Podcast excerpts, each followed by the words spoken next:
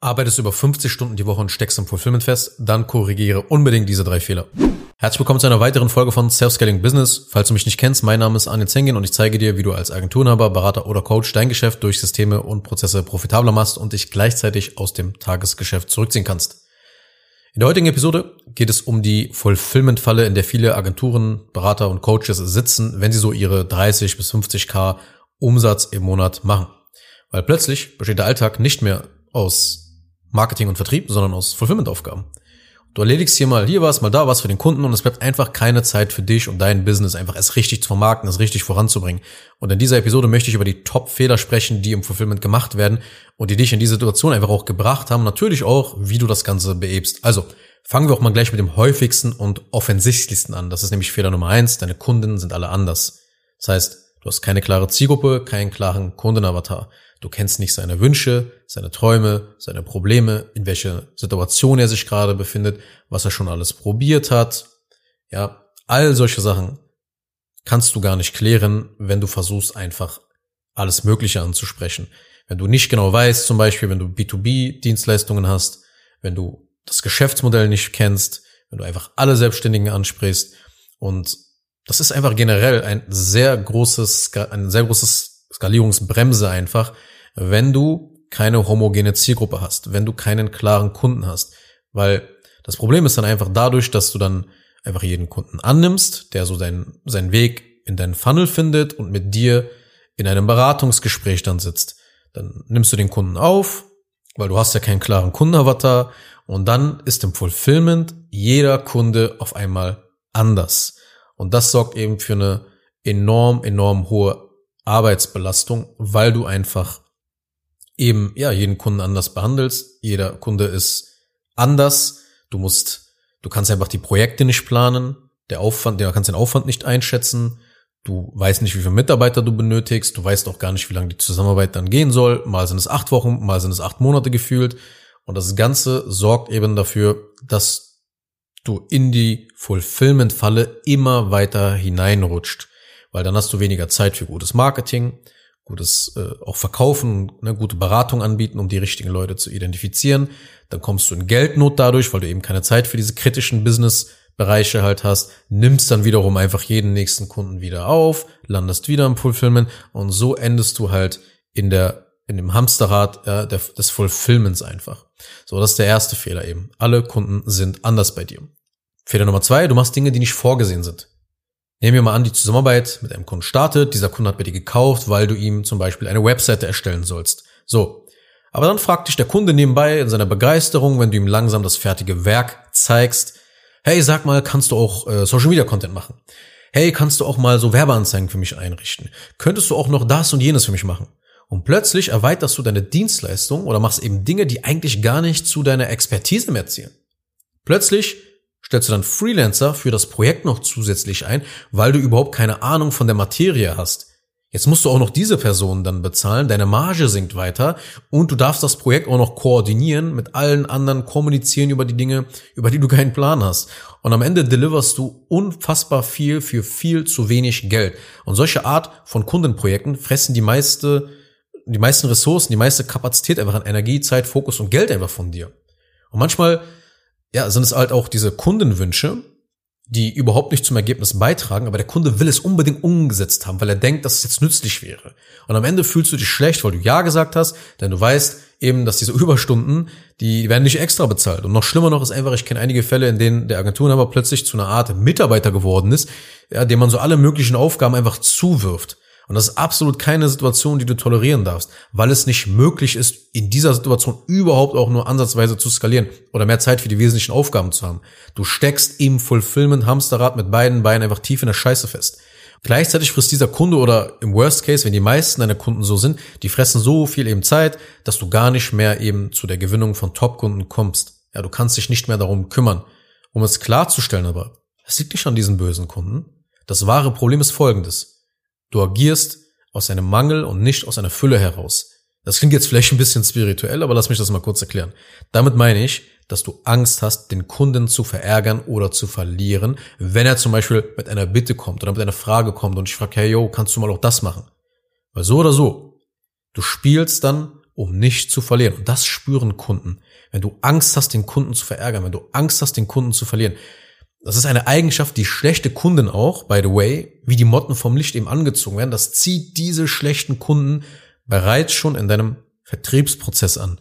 Wenn du immer so diese rapportsuchende Einstellung hast, ja, bloß nicht verärgern, bloß nicht irgendwie die Person irgendwie auf den Schlips treten oder so und einfach mal sagen, nein, das mache ich nicht.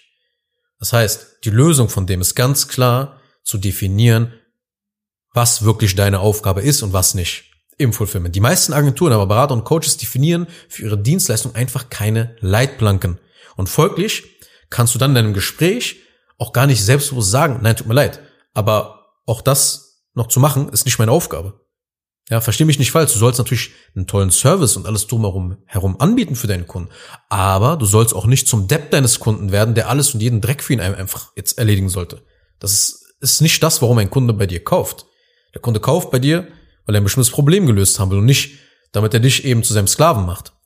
Du musst anfangen, dich wertzuschätzen, deine Dienstleistung wertzuschätzen, deine Zeit wertzuschätzen. Wenn einer damit ein Problem hat, dann soll er gehen.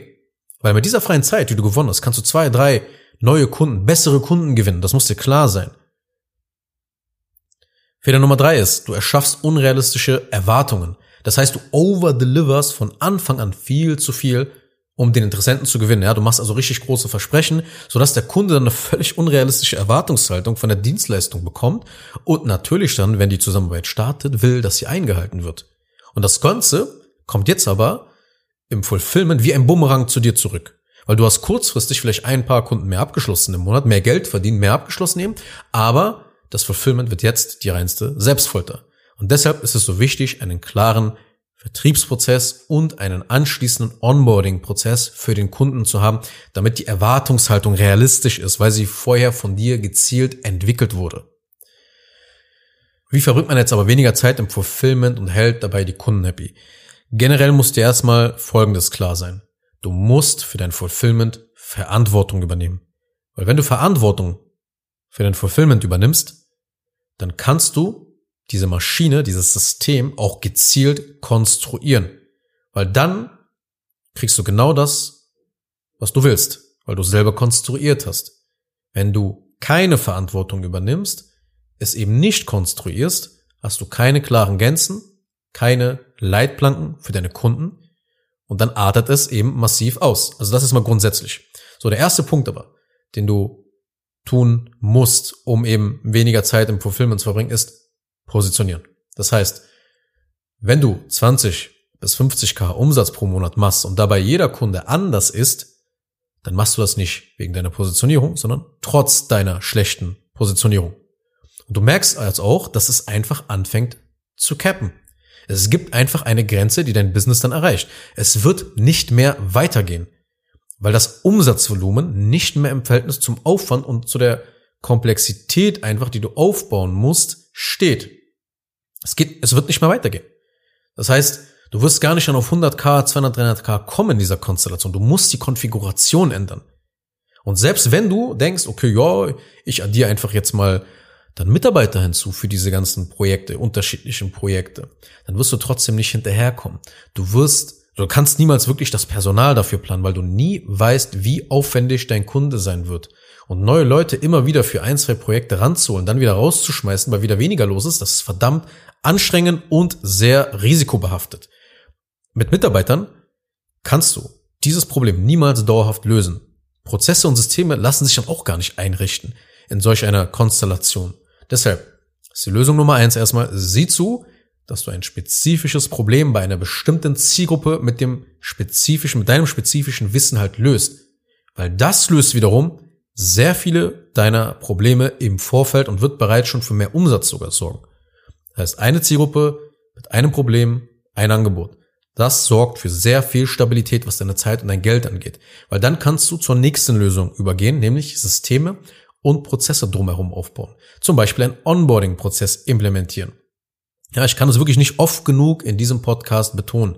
Ein Onboarding ist die ideale Möglichkeit, bei dem neuen Kunden, den du gerade gewonnen hast, keine Kaufreue entstehen zu lassen, die Erwartungshaltung beim Kunden zu klären. Weil wenn du keine Verantwortung für das Onboarding übernimmst und hier einfach keinen guten Prozess hast, dann brauchst du dich nicht wundern, dass die Kunden hinterher mit Aufgaben und ganz vielen anderen Gefälligkeiten eben nach dir schmeißen, beziehungsweise nach deinen Mitarbeitern schmeißen und sagen, ja, könnt ihr noch das tun und das tun und das tun und das möchte ich noch haben und das möchte ich noch haben. Ach, hier ich noch gerne extra was, hier möchte ich noch eine Sonderbehandlung haben und sowas alles. Du lässt dann automatisch auch die Prozessabweichung auch zu, weil du von Anfang an nicht den Prozess hattest. Das ist auch wieder so ein Ding du irgendwo in der Mitte anfängst mit den Prozessen und am Anfang nichts hast, wird das Ganze auch ausarten, weil die Leute sich dran gewöhnen. Du musst von Anfang an die Regeln festlegen. Ein Onboarding-Prozess ist zum Beispiel so ein wichtiger Prozess, den du drumherum schon anfängst dann aufzubauen. Aber du fängst auch an, Prozesse für jeden Schritt im Fulfillment selber dann zu etablieren, also nach dem Onboarding. Nehmen wir ein Beispiel. Du bist eine Videoagentur, du hast einen Retainer-Vertrag, den du verkaufst, den du abschließt und du musst halt im Monat zum Beispiel acht Videos cutten. So. Du kannst diesen gesamten Prozess in ein Fließbandsystem packen. Jeden einzelnen Schritt. Und dieser Move wird dich mittelfristig für immer aus dem Fulfillment rausholen, weil danach musst du einfach nur noch die Mitarbeiter nachziehen und an diese entsprechenden Positionen setzen. Und mit der Zeit wird dein Business immer kompetenter und smarter, sodass die Prozesse immer weiterentwickelt werden und die Kunden immer schneller das gewünschte Ergebnis bekommen in noch besserer Qualität. Das ist der nämlich der Effekt, der eintritt, wenn man immer das Gleiche macht, wie eine Gewohnheit. Man wird automatisch immer besser darin. Dein Team und du, ihr entwickelt immer mehr Vorlagen und Schablonen dann, die ihr einsetzen könnt. Das sind die Prozesse, die Werkzeuge, die dann um euer Fulfillment herum dann entstehen. Und wenn du selber vielleicht noch aktiv im Fulfillment bist, also selber noch viel eins zu eins machst und noch keine Vorlagen, Schablonen, Arbeitsabläufe, Checklisten, Skripte und sowas alles hast, Prozesse in diesem Bereich deines Unternehmens nicht aufgebaut hast, die du eben Mitarbeitern zur Verfügung stellen könntest, dann empfehle ich dir Folgendes. Batche deine Woche nach Funktion. Das heißt, der Dienstag und der Donnerstag, der ist zum Beispiel für das Fulfillment vorgesehen. Hier arbeitest du wirklich dann die Kundenaufgaben gezielt ab. Der Rest der Woche ist Marketing und Vertrieb. Weil es ist wichtig, dass du das machst, damit du eben nicht mental in deinem Mindset eben dieses Mädchen für alles im Fulfillment bist und wirst und irgendwie 24-7 deinen Tag immer wieder durch Aufgaben im Fulfillment unterbrichst. Ja, du darfst nicht mental in einem reaktiven Zustand sein, wo du alles, was dein Kunde dir vorschlägt, annimmst und sinngemäß sagst, ja, euer Ehren, zu Befehl, euer Ehren. Ja, weil sonst landest du immer wieder in diesem Fulfillment-Hamsterrad. Und du siehst auch, wie die Probleme sich gegen, gegenseitig sozusagen bewirken, verstärken. Also, ne, wenn du positioniert bist, wenn du jeder Kunde eben anders ist, und wenn du dann eben noch zum Beispiel deine Woche nicht batcht, dann verschlimmern sich sogar die Probleme.